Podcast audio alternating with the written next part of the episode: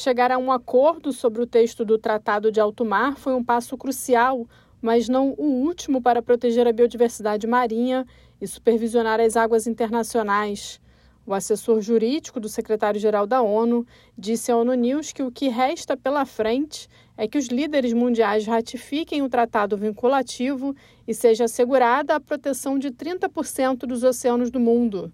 Miguel Serpa Soares esteve entre os representantes internacionais nas sessões que produziram o texto adotado após um dia e meio sem interrupção superarem as divergências das suas posições nacionais, eh, que eram bastante profundas, e quando às últimas horas de sábado realmente os Estados-membros concluíram o acordo, um momento de enorme satisfação entre os delegados. Para mim foi um prazer muito grande ver este esforço coroado de êxito e eu considero isto uma grande vitória do multilateralismo e um grande avanço na proteção do ambiente e dos oceanos. Avançando para a fase seguinte, a colaboração internacional ainda é essencial na preparação do documento para o Instrumento Internacional para a Proteção de Oceanos do Mundo, foi importante a capacidade para vencer obstáculos. Depois de 20 anos de negociações e de conversações, esta última sessão de negociação de duas semanas,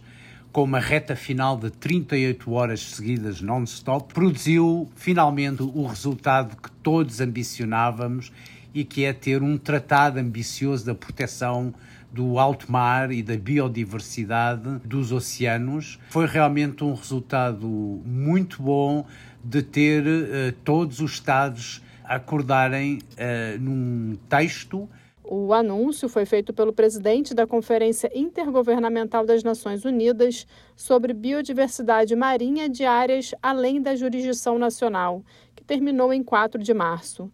Atualmente, os países têm jurisdição sobre as águas que se estendem por 200 milhas náuticas, ou 370 quilômetros da costa. A partir dali, segue o alto mar, com dois terços do oceano global, ou mais de 70% da superfície da Terra. Nessas águas ocorrem atividades não regulamentadas, que incluem a caça à baleia, a navegação e a mineração do fundo do mar. Da ONU News em Nova York, Ana Paula Loureiro.